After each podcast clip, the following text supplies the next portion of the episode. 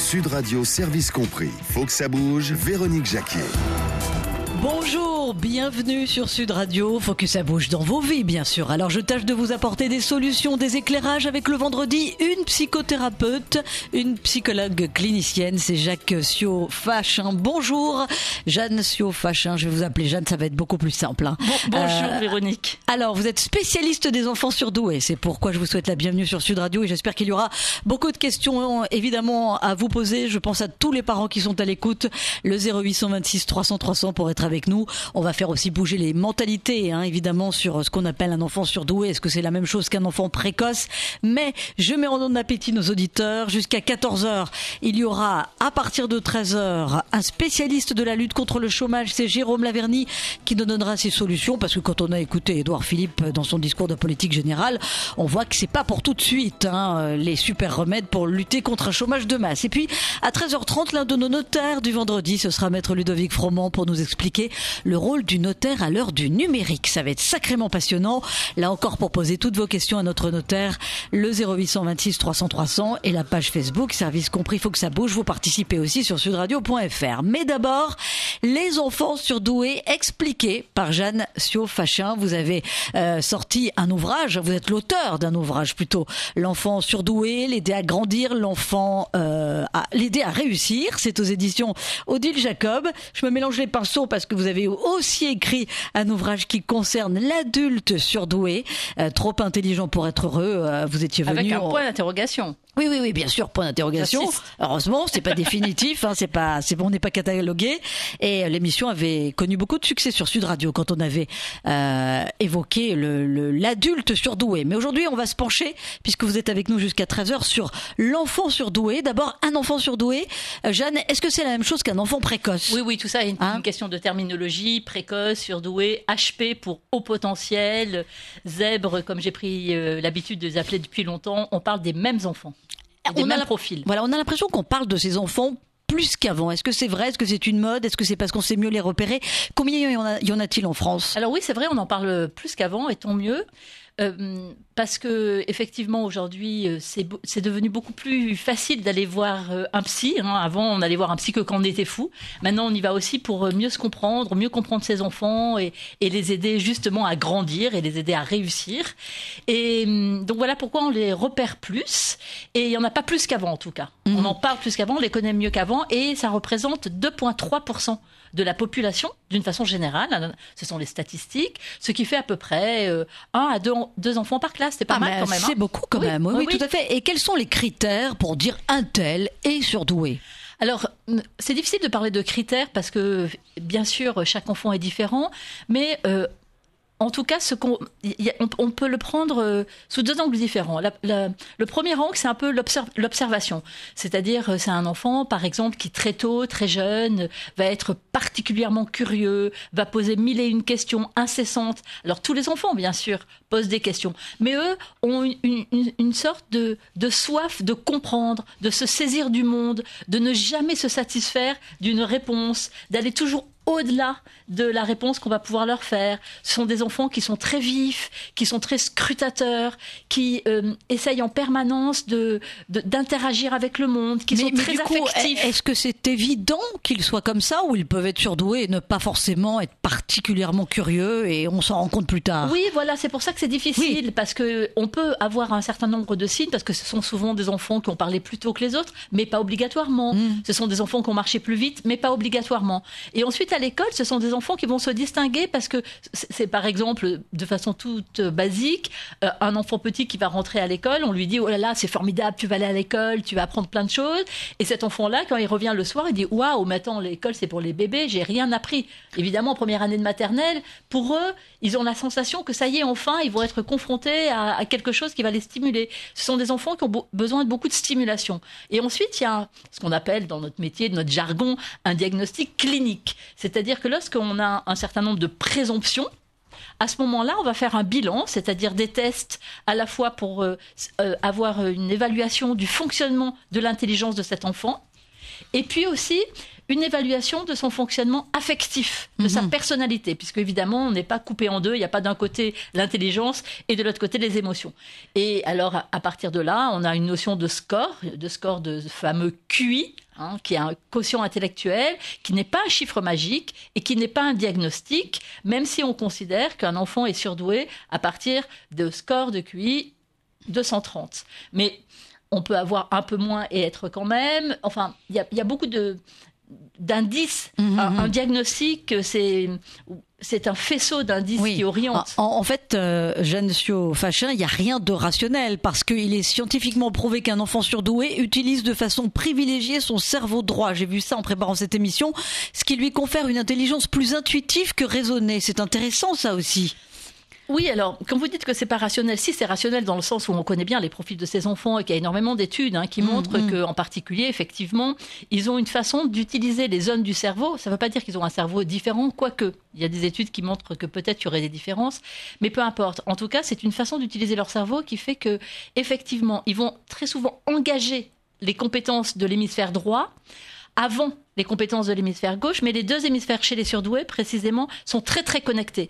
Ce qui veut dire que très vite, ils vont se saisir des choses avec une vision à 360 degrés, avec donc, comme vous le disiez, une intelligence très fulgurante, très intuitive, et quelquefois, et c'est là où il va y avoir euh, des difficultés, où il peut y avoir des difficultés, parce qu'elles ne sont pas obligatoires à l'école, c'est le décalage, parce que cet enfant, il comprend, il sait, mais souvent, il ne sait pas expliquer, et il ne sait pas comment il a fait pour obtenir le résultat. Oui, c'est pas parce qu'on est entre guillemets, hein, le mot n'est pas joli, mais diagnostiqué enfant surdoué avec un QI de 130 qu'on est forcément un élève brillant. C'est ça. C'est justement, et c'est bien pour ça que c'est un, un petit peu pa- paradoxal et particulier, parce que on peut être brillant, mais on peut aussi être en difficulté à l'école en particulier. Parce que justement cette forme d'intelligence qui est une, une intelligence très globale, très complexe, très multiforme, très arborescente, très foisonnante, ça juste assez mal avec le formatage de l'école qui attend une forme de, euh, de réussite académique qui doit rentrer dans un certain nombre de cadres, j'oserais presque dire de moules, et qui quelquefois ne convient pas bien, surtout que ces enfants, ils fonctionnent souvent d'abord avec l'affectif, avec le cœur. C'est des enfants hypersensibles qui vibrent au moindre murmure du monde, donc qui sont comme des éponges Mhm. avec le monde. Mais tous ne vivent pas mal un parcours scolaire. Ah, bien sûr que non, hein. non, non, bien sûr que non. Et surtout, c'est le message qu'il faut faire passer aux auditeurs. parce non, non, mais que- et surtout, et, surtout, ce n'est pas une pathologie. Oui, Hein, C'est-à-dire que c'est voilà. une, voilà, c'est, c'est une, une, une façon d'être intelligent, une façon d'être au monde, une façon d'être sensible au monde, qui donne une, une forme d'amplitude, de caisse de résonance énorme, donc qui, qui peut être mis au service d'une réussite euh, prodigieuse, mais qui peut aussi quelquefois constituer un caillou sur le chemin. C'est-à-dire vraiment, ça dépend du contexte dans lequel l'enfant grandit, et de la façon dont il est accompagné justement. Oui, alors euh, vous l'avez dit en préambule, euh, plus de 450 000 hein, enfants scolarisés, À peu près. oui. voilà, considérés comme euh, surdoués. La répartition, ce serait un enfant ou deux par classe. Filles ou garçons, c'est pareil? Oui, c'est pareil. C'est pareil, hein, voilà. Il n'y a pas plus de garçons surdoués que de filles. Non, mais les garçons sont plus, sont, sont quelquefois, en tout cas, pour ceux qui ont des difficultés, les garçons, d'une façon générale, quand il y a quelque chose qui va pas à l'école, par exemple, ils sont plus bruyants. Donc, on va les repérer plus vite.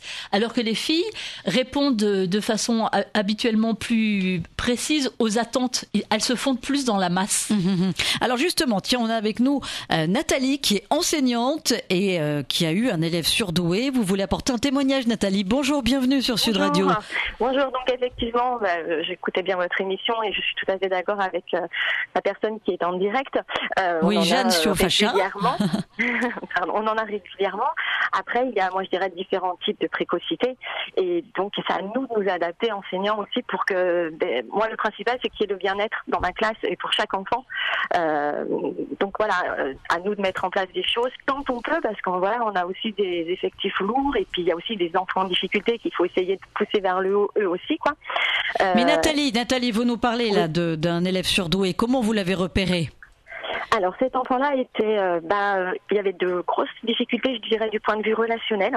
Alors dès que j'expliquais la leçon, euh, au bout de deux minutes, euh, il pouvait faire le cours à ma place, en fait. Donc moi, je suis enseignante en primaire aussi. hein. Donc euh, voilà, je sentais qu'il s'ennuyait facilement, qu'il faisait autre chose pendant que j'expliquais, donc ce qui, ce qui déstabilise l'enseignant aussi. Et, et après, voilà, j'ai noté des difficultés dans le relationnel. Il était souvent seul, des difficultés moi en graphisme pour cet enfant. Et en fait, il s'est avéré que cet enfant était dyspraxique. Et en même temps donc euh, précoce. Et donc il y avait un décalage. Et alors dyspraxique, euh, Jeanne, vous allez nous expliquer ce que c'est? Oui, alors en tout, déjà je voudrais remercier beaucoup Nathalie qui a dit quelque chose de fondamental, c'est-à-dire que effectivement J'aurais sûrement pas dit ça il y a, il y a 15 ans, mais aujourd'hui, on sait qu'il n'y a pas de pédagogie vraiment adaptée à ces enfants-là, mais un regard bienveillant, c'est-à-dire une possibilité d'accepter la différence dans sa classe, quelle qu'elle soit, et Nathalie nous le montre merveilleusement bien. Et parce que ces enfants-là, ils peuvent s'ennuyer, comme vous l'avez dit, Nathalie, parce qu'ils ressentent une forme de décalage par rapport au rythme de la classe. Donc, euh, ça vous avez introduit cette notion de vitesse, c'est-à-dire ce sont des enfants qui captent, qui comprennent, qui mémorisent très vite, et, et, et, à la fois qui sont des, des qui peuvent être des formidables leaders et des formidables moteurs, mais qui peuvent aussi perturber la classe parce que euh, effectivement ils sont pas au même tempo. Alors vous avez parlé de dyspraxie. Alors là, ça nous emmène dans ce grand club des 10, hein, les dyspraxies, les dyslexies, les dysorthographies, les dyscalculies, qui sont des troubles des apprentissages spécifiques, c'est-à-dire ça n'a rien à voir directement avec le fait d'être surdoué, mais c'est un trouble des apprentissages, c'est-à-dire que la dyspraxie c'est un décalage euh, euh, entre la, la façon de percevoir et le geste moteur, et donc ça va créer une lenteur de l'écriture. Alors déjà, ces enfants qui vont très vite dans leur tête, ah dans la façon de saisir, de comprendre et d'apprendre, lorsqu'ils sont ralentis à l'écrit, quand ce n'est pas repéré, ça peut créer de vrais problèmes qui, demeurent incompréhensibles parce qu'on va dire mais quand même tu es intelligent alors tu devrais te débrouiller. Hum, hum, hum, euh, Nathalie, cet enfant là donc euh, surdoué avec en plus ce problème de dyspraxie, est-ce qu'il a évolué alors le mot n'est pas joli mais correctement au, fur et à mesure de l'année? Est-ce que vous avez réussi à l'accompagner comme il fallait? Oui, alors après il a fallu tout détecter donc ça c'est très long à mettre en place etc. Euh, et puis après, bah, il y a beaucoup de rendez-vous avec les parents, avec l'enfant, puisqu'il avait 9 ans à l'époque, et du coup, à cet âge-là, il peut aussi euh, partager son expérience, son ressenti. Euh, et puis, du, coup, on avait proposé euh, plusieurs solutions, donc voir si lui était prêt à un saut de classe, parce que c'est pas toujours l'idéal non plus. Euh, voir aussi en lui donnant des choses plus personnalisées, en lui donnant des responsabilités, voilà, des choses comme ça. Moi, c'est comme s'il avait eu un peu des cours particuliers avec vous, finalement. On essaye, mais je, je vais, j'avoue que c'est pas tous les jours comme ça parce qu'il y a des jours où bah il faut, euh, on a un souci avec un autre enfant. Voilà, on essaye de donner du travail personnalisé, de lui donner une fiche plus compliquée, mais c'est pas toujours faisable. Hein, attention. Et euh, et puis après, cet enfant-là, ça avait terminé que la solution avait été de le changer d'école. Et il était allé dans une école spécialisée. Mais il n'y en a pas beaucoup. Hein. et, euh, et le, le souci c'est que j'ai pas eu de nouvelles après. J'aurais bien aimé savoir ce que ça avait donné. Euh, voilà, mais il était parti dans une école spécialisée.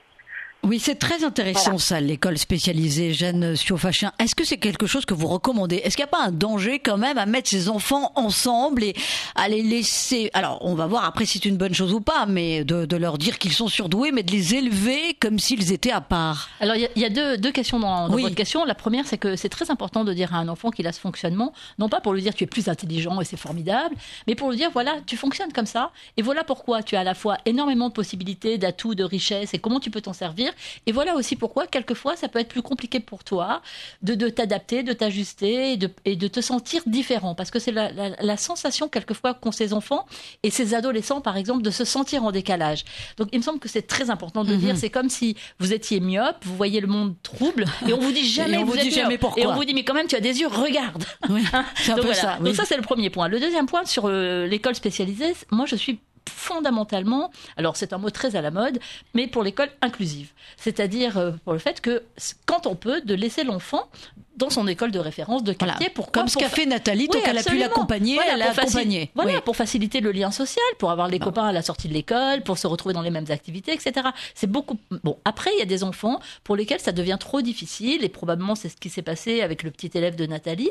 Ça devient trop compliqué, et l'enfant peut développer une forme de souffrance, et à ce moment-là, ça peut être intéressant de le mettre dans une école où les enseignants ont eu une formation autour de ces enfants-là et ont une façon de les appréhender et de les inclure justement qui est un peu différente après, sur l'école très spécialisée où il n'y aurait que des surdoués, c'est un petit peu le, joker final quand rien ne va plus ailleurs.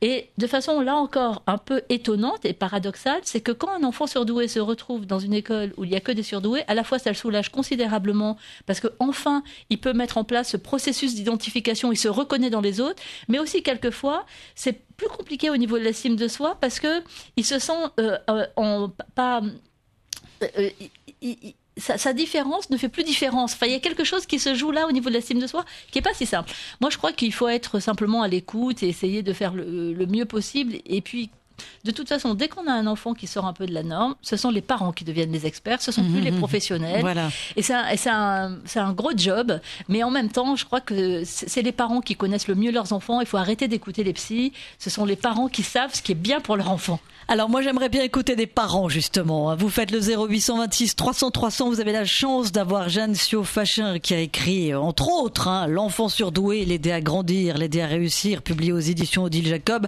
Donc euh, vous nous appelez très très vite pour euh, euh, converser avec Jeanne Siofachin pour lui poser toutes vos questions, pour témoigner aussi hein, de votre quotidien de parents, pourquoi pas avec un enfant surdoué, ou alors vous vous posez bien des questions par rapport à un enfant. Vous n'hésitez pas là encore. Hein, 0826 300 300. Merci beaucoup Nathalie et restez fidèles à Sud Radio. Allez, on se retrouve dans un instant.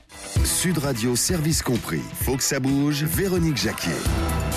Allez, il faut que ça bouge dans vos vies, il faut que ça bouge aussi dans vos mentalités, dans les mentalités. On fait en sorte que ça bouge, hein. Euh, Jeanne Siofachin, on porte un regard, un autre regard sur les enfants surdoués, parce que moi j'apprends beaucoup de choses avec vous. J'espère que les auditeurs de Sud Radio euh, apprennent aussi autant de choses. En tout cas, ils se posent des questions, donc ils sont là. Ils font le 0826 300 300. On accueille Déborah. Bonjour Déborah. Bonjour. Alors, on vous écoute Déborah. Vous êtes avec Genesio Fachin, qui est psychothérapeute, euh, psychoclinicienne, non, psychologue clinicienne. Hein. Euh, je suis pas surdouée, moi. Hein, et, évidemment, qui est une spécialiste des enfants surdoués. Eh ben, bonjour à vous. Alors moi, j'ai, euh, je vous explique, j'ai deux filles, donc euh, une de 3 ans et une de 13 mois. Et ma fille de 13 mois dort moins que l'aînée. Et j'ai entendu dire que les bébés surdoués dormaient moins et je voulais savoir si c'était vrai et euh, ce que je devais regarder pour savoir si ma fille était surdouée ou non. Alors, bonjour Déborah, merci pour ce témoignage et je pense que on peut pas euh, du tout dire les enfants surdoués dorment plus ou moins bien à, cet âge-là. Donc euh, peut-être 13 mois c'est trop petit. Mais oui, bien sûr, euh, essayons de comprendre qu'est-ce qui se passe avec cette petite fille et comment l'aider et je crois que ces questions-là devront venir un peu plus tard. Alors, c'est à partir de quel âge qu'on est en droit de entre guillemets de, de poser un diagnostic sur un enfant pour savoir s'il est surdoué ou pas? Alors, en fait, euh, on peut poser des. Enfin, les premiers tests existent à partir de deux ans et demi jusqu'à. dans les premiers tests avant l'école, deux ans et demi, six ans. Mais ce sont des tests qui donnent plus une orientation diagnostique, mais pas vraiment un diagnostic. Et c'est plutôt les tests à partir de six ans qui pourront permettre de bien comprendre et d'avoir euh, un bon éclairage et une bonne carte du territoire. Donc, alors, bien sûr, il peut y avoir des, tas de signes précoces, comme on le disait tout à l'heure, mais il faut faire attention surtout de bien s'ajuster à ses enfants et de les entourer de, d'amour, d'affection et surtout de bien comprendre ce dont ils peuvent avoir besoin à l'âge qu'ils ont. Mhm. mais bon, 13 mois, un bébé qui dort pas assez. Bon, on fait pas de lien encore avec la précocité. Hein. Vous n'avez pas à vous inquiéter, Déborah. Merci, pour, merci beaucoup pour votre question. Euh, Aurélie est avec nous via le 0826 300 300. Bienvenue sur Sud Radio, Aurélie. Bonjour, merci de m'accueillir. Euh, je voulais juste témoigner parce que je, suis maman donc euh, d'un enfant précoce euh, et juste pour euh, pour donner un petit peu dans mon cœur aux autres parents parce que c'est vrai que c'est un peu un, un combat. Moi, mon fils a été décelé par hasard en CE1 grâce au professeur.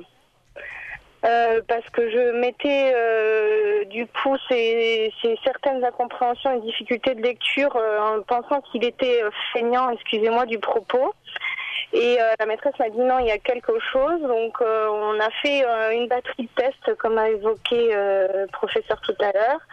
Et on a décidé qu'en effet, euh, après des tests orthophonie euh, comment, euh, et, euh, et psychologiques, qu'il avait un QI au-dessus de la moyenne, mais qu'il avait les 3-10. On a quand même. Alors c'est quoi ça? Oui, vous allez nous dire après, Jeanne. Dyslexie, dyspraxie, dysorthographie. Ah, D'accord. Mais, mais, mais, par contre, une très très bonne connaissance et de très bons résultats en mathématiques, en compréhension fine. Euh, bien évidemment, richesse euh, d'interprétation, d'intelligence aussi, histoire, date, euh, science, bon, voilà. Et, et Aurélie, quand vous dites que c'est un combat, en quel sens c'est un combat là pour éclairer justement les parents qui sont à l'écoute? Et ben parce que au début on met ça un petit peu, ben les classes sont un peu nombreuses bien évidemment et euh, et moi j'ai eu la chance de tomber sur une petite école avec des professeurs et je les en remercie très investis et très à l'écoute des enfants. Euh, et du coup, euh, pour un parent, se dire qu'entre guillemets l'enfant est différent, le temps que le diagnostic soit posé, on a posé le diagnostic CREL en CM2, donc c'est passé trois ans avec des protocoles d'adaptation ben, pour, pour ces problèmes 10, mais en même temps, ils ont su utiliser l'enfant euh, au sein de la classe, l'intégrer, euh, l'utiliser. Et tout se passe bien là, Aurélie? Tout se passe ah oui, bien. Maintenant, ouais, ah. tout s'est bien passé. Il y a eu une adaptation pour le collège avec mise en place d'un ordinateur et un brevet réussi avec mention, euh, une scolarité bien suivie, mais un, renouvellement, une explication tous les ans avec chaque professeur. Ah bah attendez, mais c'est génial là. Euh, Aurélie, c'est un très beau témoignage. Oui, oui, parce que euh, moi je me mets à la place de bien des parents qui peuvent être inquiets, hein, Jeanne. Hein. Mais, mais en, je trouve que le corps enseignant et l'école en règle générale est quand même remarquable pour appréhender ce, ce sujet des enfants surdoués. Oui, mais là, là une fois encore, hein, bravo à bravo à l'enseignant qui a repéré que cet enfant, il y avait quelque chose. Bah oui, hein, j'aime bien cette, notion de quelque chose, et qu'à ce moment-là, justement, mm. on va faire des investigations et qu'on comprend qu'à la fois cet enfant a, est très intelligent, a énormément d'atouts et qui, ont pu se, se révéler dans un certain nombre de domaines, mais qui malgré tout avaient des difficultés spécifiques qui ont été bien repérées toujours avec ce club des 10, ce qui à la fois complique le parcours, mais chez ces enfants-là, le fait qu'ils soient surdoués, ça va faciliter aussi parce que ça va leur, leur donner des ressources dans lesquelles ils vont pouvoir aller puiser. Alors c'est vrai que l'association des, des, des, troubles 10 d'une façon générale mhm. ou de ce fameux trouble de l'attention, hein, le TDAH pour trouble déficitaire de l'attention avec ou sans hyperactivité, est euh, très fréquemment associé au fait d'être surdoué, c'est-à-dire en tout cas en clinique, on l'observe beaucoup, même si aujourd'hui on n'a pas d'études spécifiques qui viennent le valider, mais en clinique on le voit beaucoup, hein, c'est-à-dire cette association-là, et c'est ce qui complique quelquefois le diagnostic et le repérage précoce. Mmh, mmh, mmh. Euh, merci Aurélie. Et puis surtout, surtout dire aux parents que voilà que c'est un petit peu long, mais qu'ils aient confiance en eux parce que s'ils ressentent que l'enfant euh, a des difficultés, euh, des fois il y a des, des, professeurs avec lesquels c'est pas toujours évident, euh, mais, mais, mais au final c'est le, c'est le bien-être de l'enfant et, et, qui compte et, et, on y arrive, il faut se faire confiance. Voilà, c'est tout. Oui, c'est un beau témoignage Aurélie, merci beaucoup. Merci. Euh, on a Timothée, tiens, qui nous appelle. On va pas faire patienter Timothée, on vous accueille tout de suite. Oui, bonjour. Euh, une, une, enfant surdouée. voilà. Je, je l'ai découvert très tard. Euh, enfin, maintenant j'ai 22 ans. Je l'ai découvert euh, il y a un mois. voilà. vous l'avez découvert il y a un mois, c'est-à-dire vous avez fait les tests? Mon papa a fait des tests euh, d'abord avant et du coup pour confirmer j'en ai fait derrière avec ma petite sœur et euh, donc euh, j'ai eu comme lui un QI de 230 mais ma sœur elle non. Elle s'est révélée enfant tout à fait normal et, du coup donc ça a révélé beaucoup de choses sur mon parcours. J'avais j'avais appris à lire très tôt. Voilà vers vers 4 ans ma maman m'avait appris parce qu'elle travaillait à la maison. Et quand on m'avait envoyé en école en effet donc en plus moi c'était début, enfin avant les années 2000, un tout petit peu avant, et euh, j'avais eu une maîtresse qui m'interdisait d'écrire avant la grande section parce que je devais me mettre euh, au niveau des autres, et euh, ça m'a fait un blocage énorme sur l'écriture et la lecture.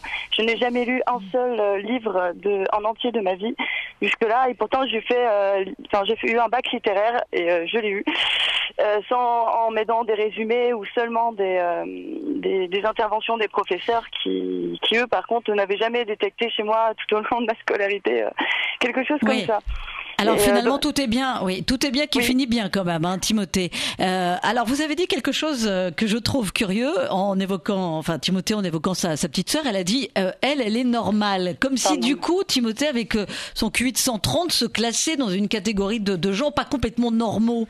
Bah, C'est-à-dire que si on, on, on, parle de statistiques, effectivement, on est hors la norme statistique. Maintenant, qu'est-ce que ça veut dire être normal? Ça serait un vaste débat philosophique. On hein, voilà. Hein, après, voilà. En tout cas, ce, ce que dit dit Timothée, et merci pour ce témoignage, c'est qu'elle a pu repérer ses, ses, spécificités. Et on sent euh, dans votre voix, peut-être que je me trompe, une forme de soulagement. C'est-à-dire c'est comme si euh, on a l'impression que vous dites qu'un voile s'est déchiré et que enfin vous avez compris pourquoi peut-être pendant toute votre enfance et votre adolescence, vous, vous auriez senti une espèce de, de sensation un peu d'étrangeté ou d'être pas tout à fait comme les autres tout en étant exactement pareil. Quelque chose qui, qui faisait, qui faisait que vous n'étiez pas tout à fait raccordé à votre mhm. environnement. Alors, euh, les enfants comme, euh, comme Timothée, pardon Timothée, hein, mais euh, comment est-ce qu'on organise leur vie au quotidien? Est-ce que c'est plus spécifique que pour un enfant bah, qui n'a pas un QI de 130 bah, C'est-à-dire que non, bien évidemment, mais en même temps oui, dans le sens où ce sont des enfants qui ont besoin d'énormément de stimulation, qui sont des enfants très vivants, qui sont des enfants avec une énorme énergie de vivre, avec une forme d'urgence aussi de vivre, une, une, une, une vraie intensité. Donc ce sont des enfants qui peuvent être pour les parents assez épuisants parce qu'ils sont beaucoup en demande, mais en demande de, de, de, Ce sont des enfants qui ont énormément de quêtes de sens, qui sont très sensibles à, à certains, un certain nombre de valeurs euh, qui sont des valeurs non négociables pour eux, comme par exemple l'injustice. Quelque chose qui est injuste, ça peut les mettre dans des états émotionnels euh, incoercibles. Donc ce sont des enfants qui demandent qui sont très vivants au sens euh, de, de, de, de une, pétillance constante, ou alors à l'inverse des enfants qui peuvent s'inhiber, c'est-à-dire qui peuvent se recroqueviller comme des huîtres et rentrer effectivement dans leur coquille et dans leur coin. Et on avait un premier témoignage en début d'émission et qui vont se couper, y compris des relations aux autres, parce qu'ils se sentent pas bien eux-mêmes. Donc il y a beaucoup de profils différents et c'est et c'est cette diversité qu'il faut prendre en compte parce que ce qui est important pour chacun, c'est de savoir qui on est, pour savoir où on, va et s'accomplir sur son propre chemin, quel que soit son chemin. Euh, Timothée, vous vous reconnaissez dans la, la façon dont Jeanne Siofachin a parlé là des enfants surdoués? Exactement. Et moi, je suis passée par les deux phases. Quand j'étais euh, enfant, enfant, euh, socialement, ça allait bien, parce que bon, c'est encore un monde un peu innocent, donc ça, ça allait assez. Mais une fois arrivé euh, vers le milieu de l'adolescence, et en plus, j'ai pas eu de chance parce que j'étais obligée d'aller à l'internat. Là, par contre, je suis passée en phase coquille parce que trop de ah sentiments d'injustice, trop, voilà, ce, ce sentiment-là. Et après, je me suis coupée du monde totalement jusqu'à peut-être à la sortie de mon bac vers 19 ans. Bon, heureusement, heureusement, oui, oui, heureusement vous êtes retombé sur vos pattes. Hein. Merci beaucoup, Timothée. Merci, euh, Jeanne, euh, Jeanne Siofachin, d'être venue nous parler ainsi des, des enfants surdoués euh, sur Sud Radio.